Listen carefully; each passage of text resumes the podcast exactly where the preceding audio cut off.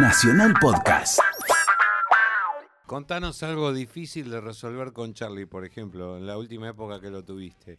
No. Hay que aclarar que Fernando Cerezeski, manager de Charlie García, manager de Iria Kuriakian de Valderrama, manager actual de Los Ratones Paranoicos, eh, manager de Leo García, manager de Mía, No, bueno, Mía no, ya no. manager de, eh, ¿cómo se llama? Eh, el hijo de Verónica Castro.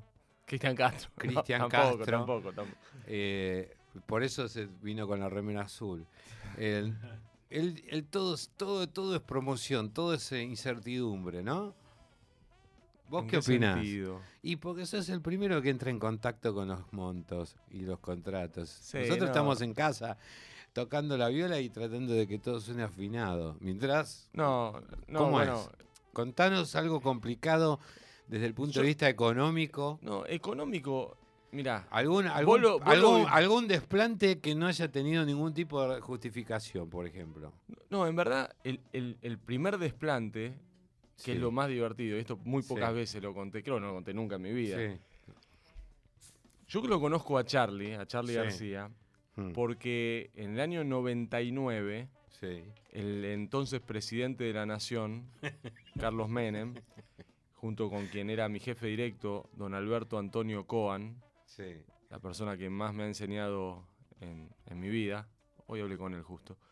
Y estábamos haciendo, era el último año. ¿Dónde- Era qué el es? último, ¿Está en E6? ¿A dónde está? no, no, está en Agua de Oro, en ah, en. Agua de Oro. Agua de Oro, está bien. Es, Es su- un buen su lugar. Su lugar. Menos ahí. de ahí no, menos de ahí no, claro. En claro. el último Sí. año ¿Dónde? estábamos haciendo Sí. unos. Una idea que se había ocurrido que eran cenas temáticas. Mm, Era todos los martes, era la última parte, el último semestre del gobierno. eh, Ya no había ninguna intencionalidad política, no era que llevabas a alguien porque querías un rédito político, pues no lo había. Y empezamos.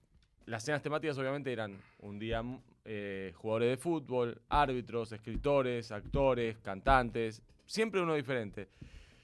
Y un día me acuerdo que vuelvo, eh, yo era el jefe de prensa de, Alberto Coan, y me dice, te está buscando el presidente. Bueno, le digo, ¿qué pasó? Me dice, no, te quiere pedir un- una cena. Yo era el encargado de esas cenas en esa última etapa. Y me dice, quiero, quiero comer con Charlie García. Algo imposible. O sea, Entonces- de, de entonces, los dos lados. Lo miré, lo miré, Algo irrealizable. lo miré y le dije, Claro, es- es- son desafíos, gratis. son Bueno. desafíos. Como Bueno. vi- recién pasarlo como iba vestido adentro de la Ferrari. eh, Lo miré y le dije, bueno, voy a hablar con, con Coan, le digo. Me dice, no, no, te lo estoy pidiendo yo. Que, que es el. Soy como el presidente. Mando yo. Y bueno, la cuestión es que me voy a ver a Coan y le digo, jefe, mire, hicimos 11 cenas. Le digo, no me hagan esto, pues voy a fracasar en eh, tanto logro, tanto de. Me dice, no vas a fracasar, vos la vas a conseguir. Le digo, no, jefe, le digo, escúcheme, Charlie no va a ir a comer con. Lo odia Menem, lo, lo llama Méndez, lo odia, no va a ir nunca.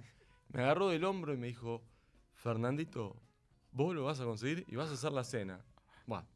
La última cena. la última cena. Yo nada, salí de la reunión esa y empecé a llamar y me pasó algo bastante particular, eh, como después me pasó a lo largo de mi vida, porque a mí, digamos, lo que me fue pasando, y que hay muchos ejemplos que puedo dar, el último para mí es el, el show de los ratones paranoicos en el hipódromo, fui como coleccionando hitos, hitos personales. Para mí esa reunión era un hito porque era algo que me excedía, me iba a quedar para, para, para socialmente en algo importante.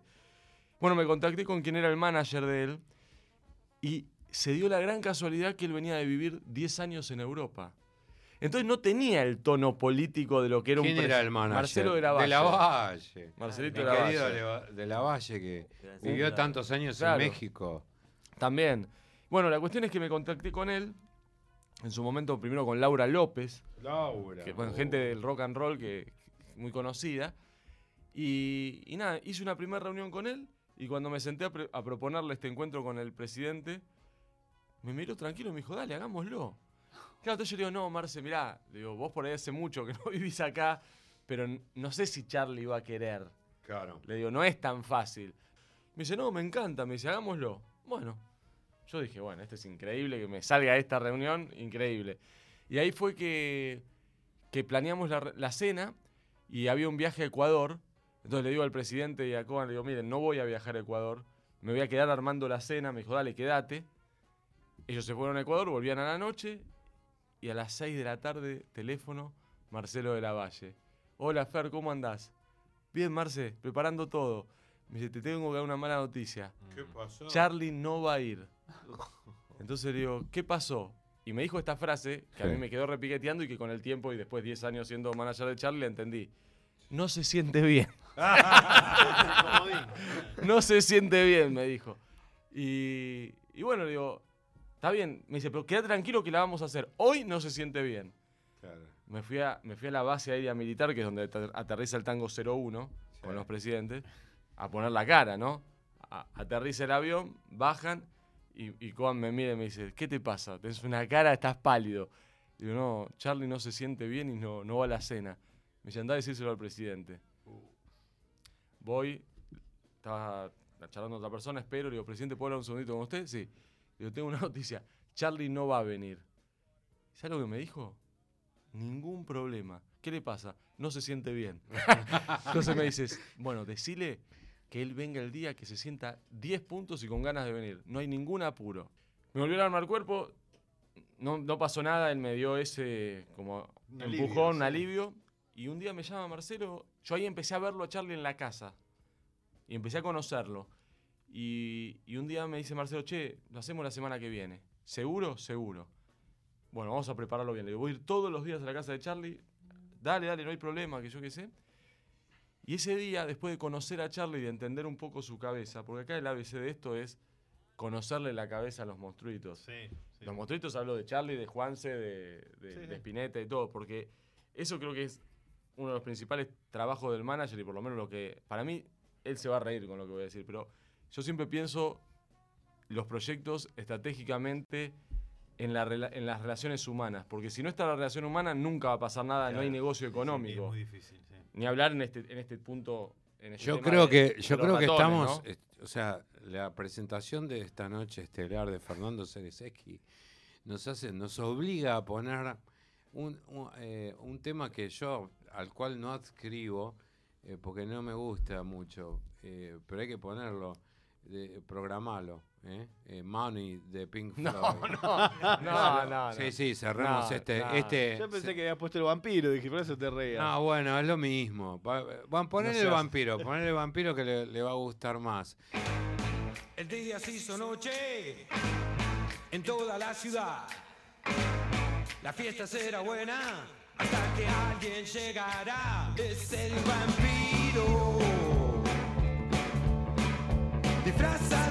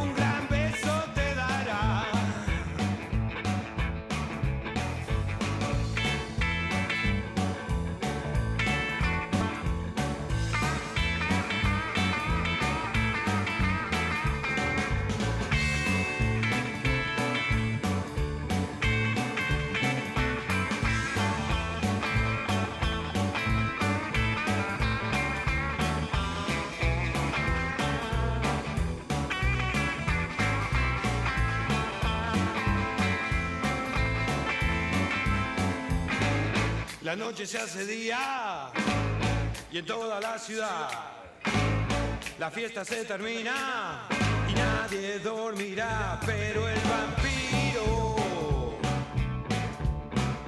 disfrazado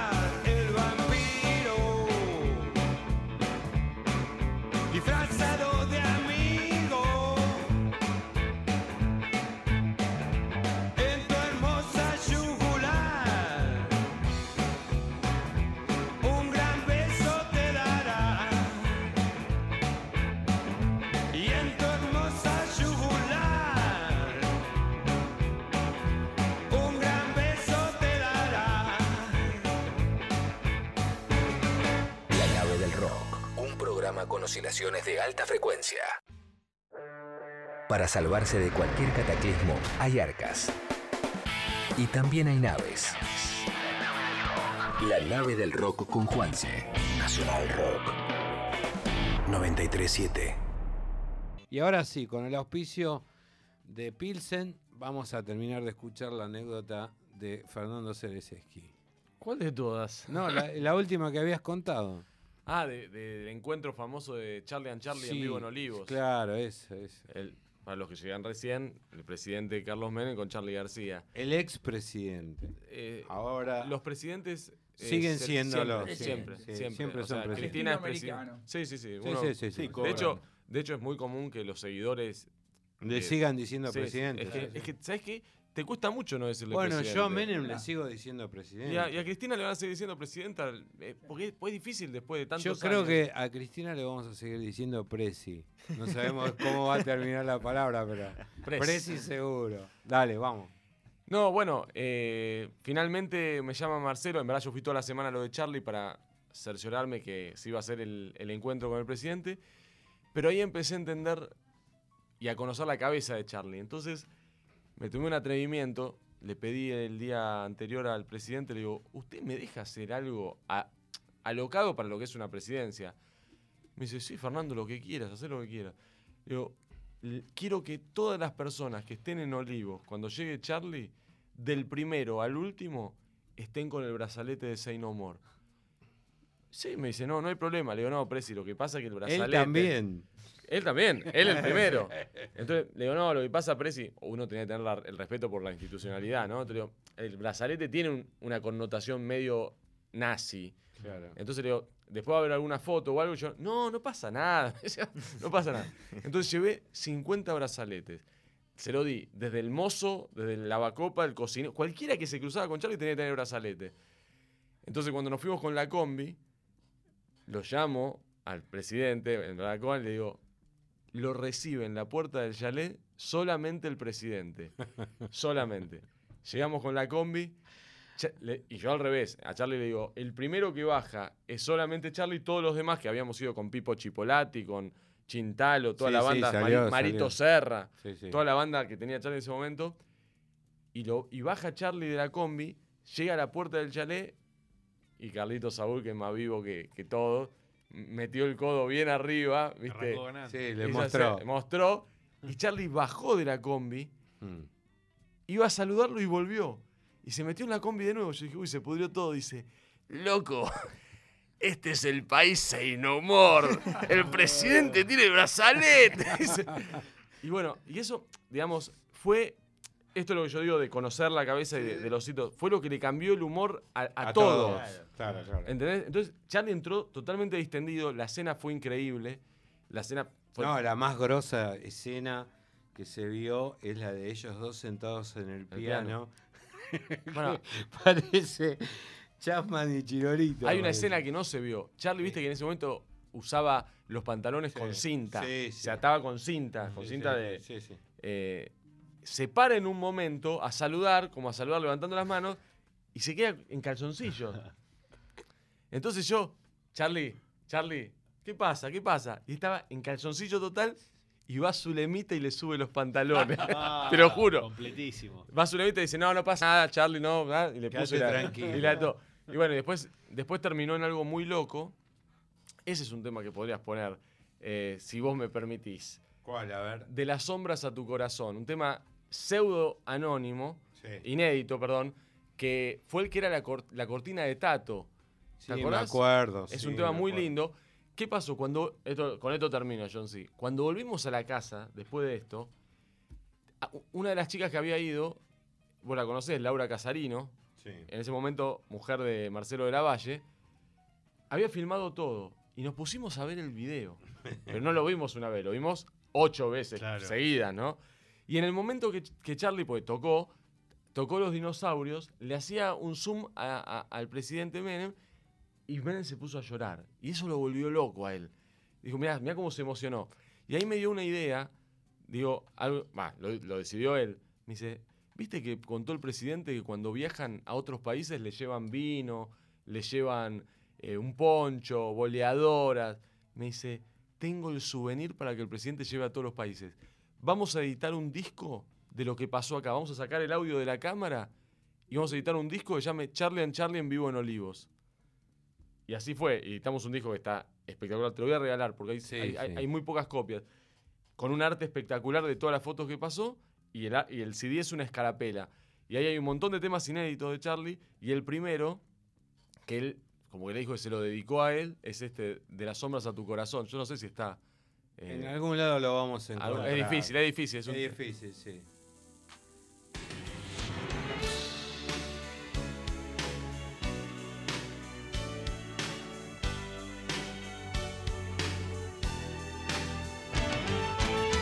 Yo no te quiero olvidar, no soy un tibio en esta historia. Yo no te voy a olvidar, aunque hagan polvo con tu boca. Yo quiero darte un lugar,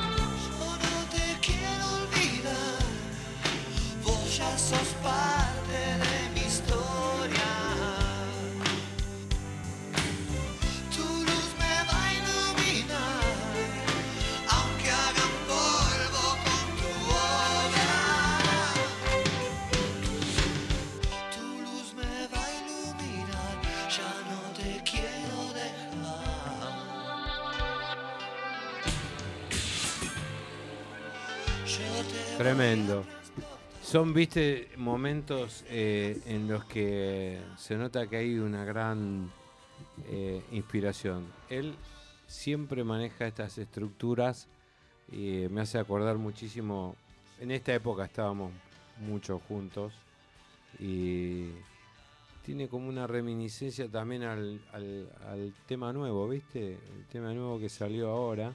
Siempre Charlie hay un momento en que esta escala la, la- como la domina tanto es como el rock and roll, ¿no? O sea, nosotros también tenemos esa situación de estar manejando una estructura que está muy limitada, pero tenemos que presentarla como algo renovado siempre.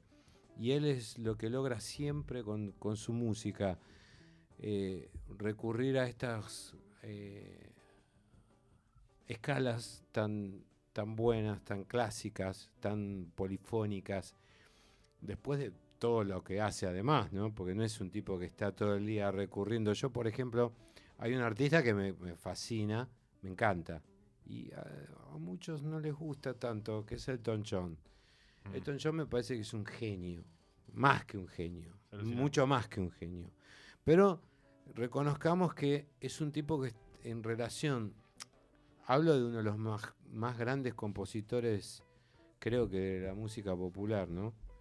A pesar de eso, sus estructuras eh, están mucho más limitadas que las que usa Charlie. Charlie es mucho más polifacético, mucho más amplio, o sea, con mucha menos cantidad de producción tal vez ha hecho más, me parece, musicalmente, que igual lo que pasa que el otro tiene obviamente todo eso en Inglaterra cuando empezás a hacer las cosas como corresponden, automáticamente se te vienen encima tipos de una enorme categoría en todos los planos, ¿viste?